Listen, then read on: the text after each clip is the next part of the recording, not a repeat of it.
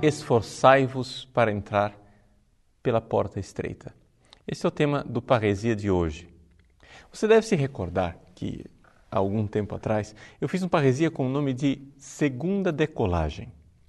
Hoje eu gostaria de explicar melhor essa realidade me servindo da doutrina espiritual de Santa Teresa d'Ávila. Santa Teresa é um dom extraordinário para a mística da igreja. Por quê? Porque durante 15 séculos a igreja teve os santos místicos desde o início, desde São Paulo, por exemplo, que na segunda carta aos Coríntios fala que foi arrebatado. Os místicos sempre estiveram presentes na igreja. No entanto, nós não sabíamos como é que uma pessoa chega até este grau de união extraordinário com Deus. Por uma série de coisas da providência divina, Santa Teresa foi quase que obrigada a colocar por escrito o seu itinerário espiritual. E assim, no seu livro da vida e no livro chamado Castelo Interior, ou também conhecido como Sete Moradas, Santa Teresa d'Ávila colocou por escrito o itinerário de 20 anos de conversão interior. 20 anos pelos quais ela passou caminhando espiritualmente para chegar até o grau de perfeição que ela alcançou.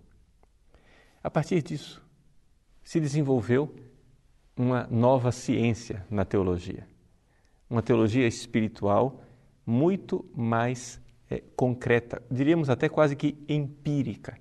Por quê? Porque nós começamos a ter acesso àquilo que era a experiência dos santos de Deus de uma forma mais sistemática.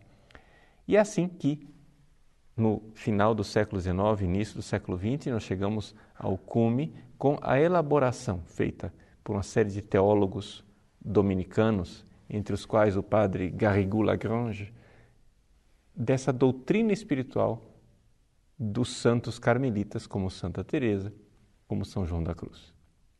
Então, através desse grande processo de elaboração teológica, nós às vésperas do Concílio Vaticano II, chegamos a uma descoberta extraordinária. O caminho de santidade é para todos.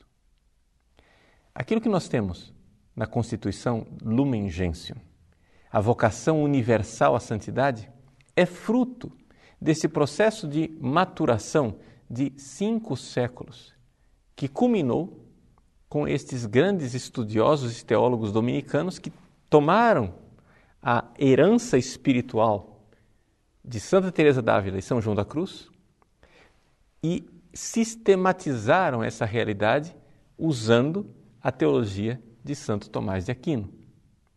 Pois bem, a partir disso, o que é que eu gostaria de dizer para vocês?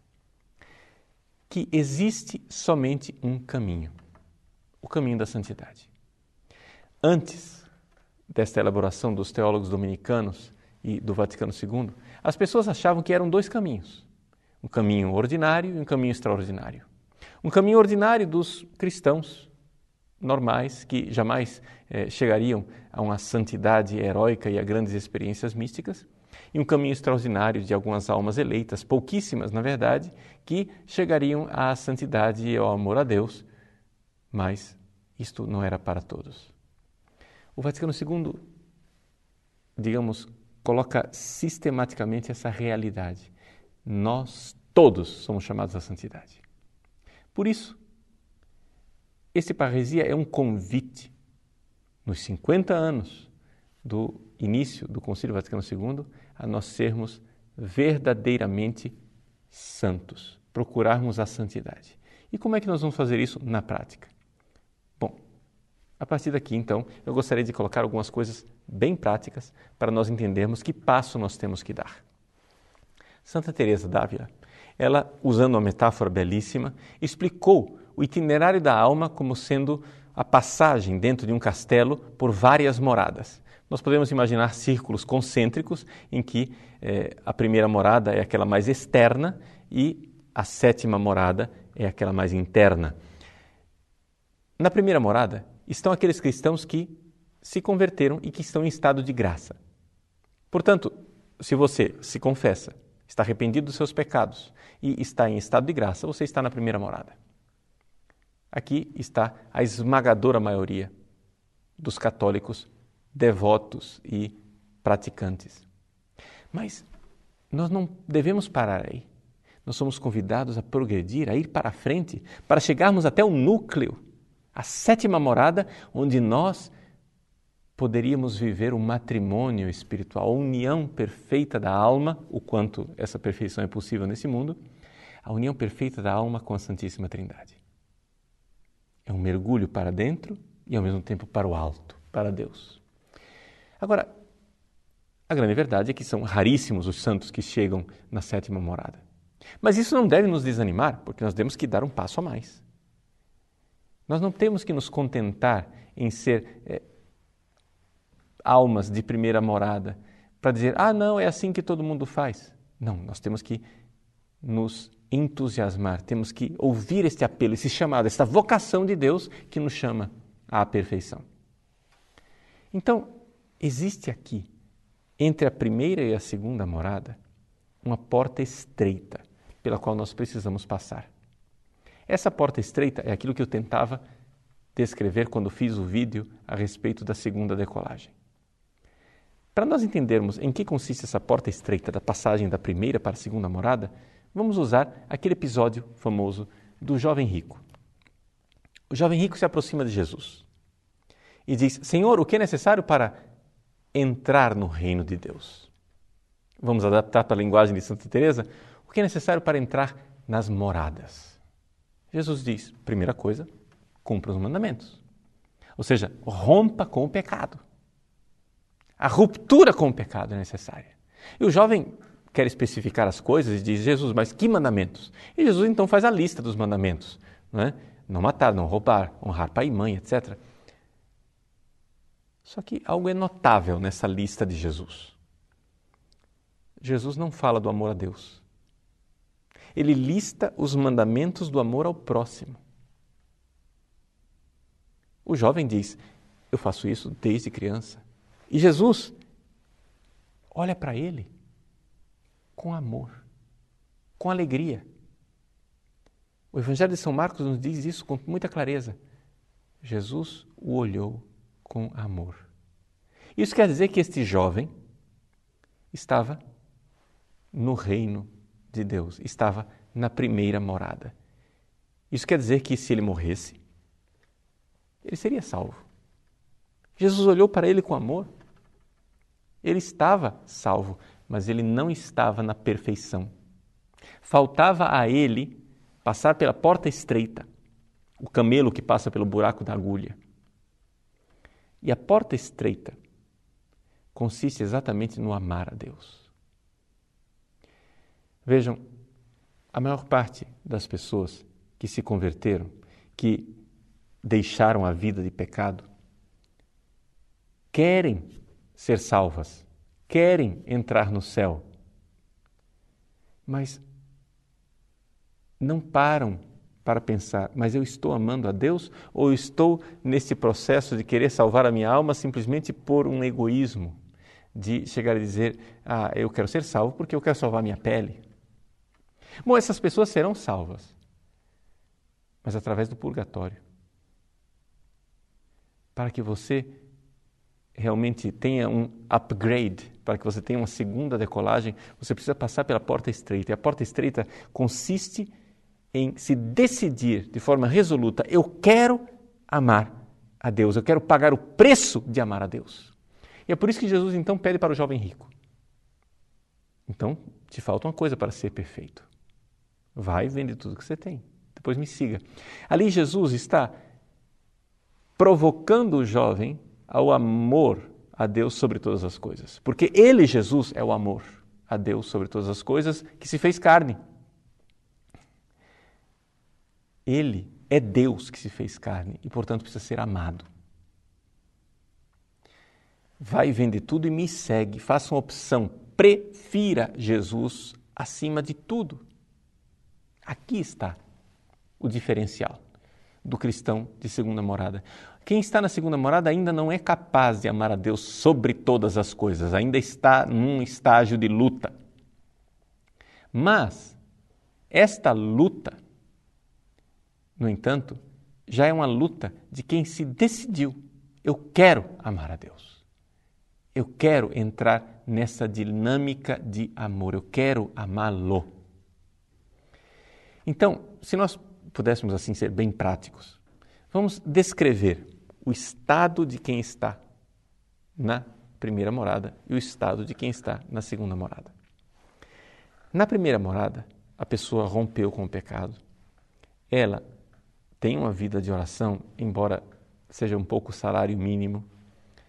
Ela também faz alguns sacrifícios e penitências, embora ela ainda ache que, de alguma forma, Deus é um estraga prazeres, é um desmancha prazeres. Por quê? Porque a grande ilusão da alma que está na primeira morada é que ela acha que pode ser de Deus e ao mesmo tempo ser mundana.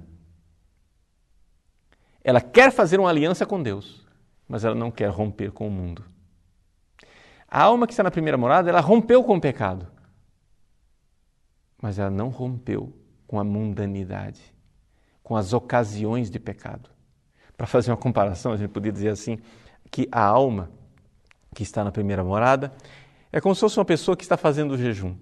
Entra num restaurante, pede o cardápio, lá, com aquele cardápio, ele fica folheando o cardápio, pede uma água mineral, chama o garçom, pergunta a respeito dos pratos, é, o garçom descreve os pratos, ele vai, fecha o cardápio, paga a conta da água mineral e vai embora. Ele não pecou. Ele continuou fazendo seu jejum, porque a água não quebra jejum. Mas se colocou numa ocasião de pecado. Ele não vê que não pode ficar brincando na beira do abismo. Assim, a alma que está na segunda morada, ela sente o apelo de romper com o mundo, com a mundanidade.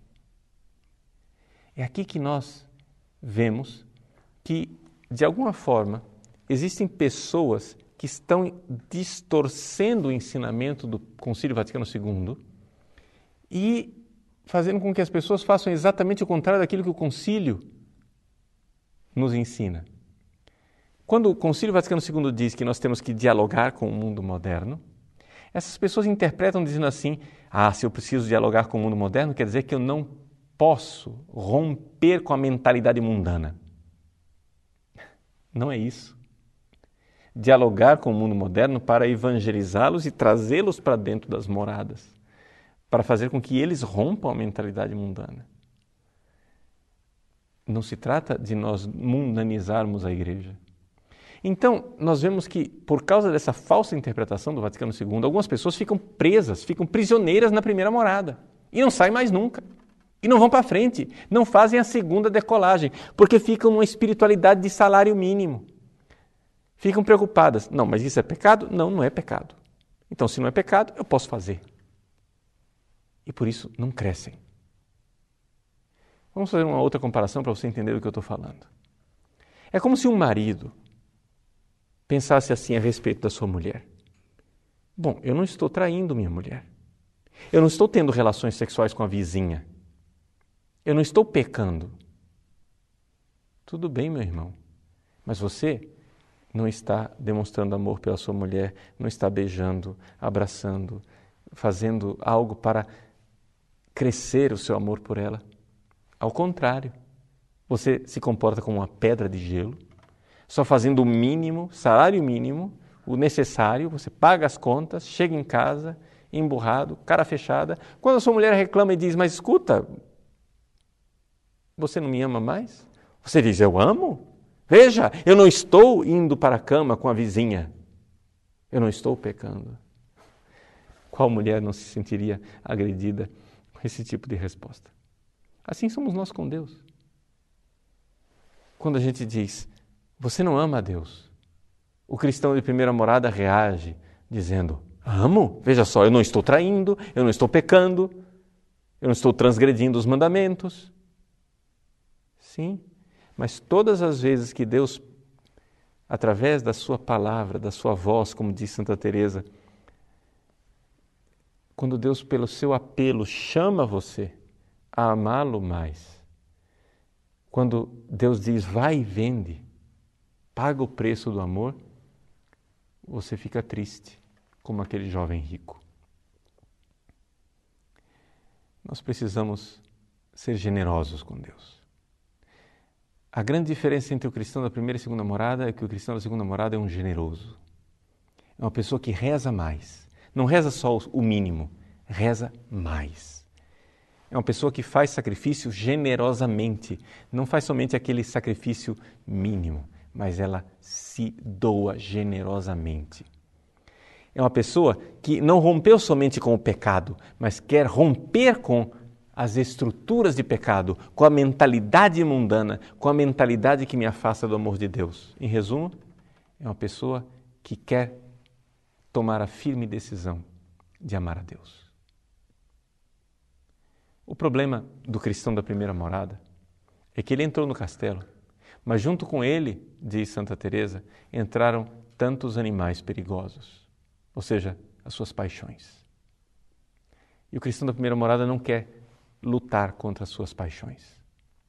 Quando eu escrevi aquele livro, Um Olhar que Cura, algumas pessoas, me lembro especificamente de uma religiosa, algumas pessoas me taxaram de moralismo, dizendo: mas você está exigindo demais das pessoas? Você está sendo é, muito moralista?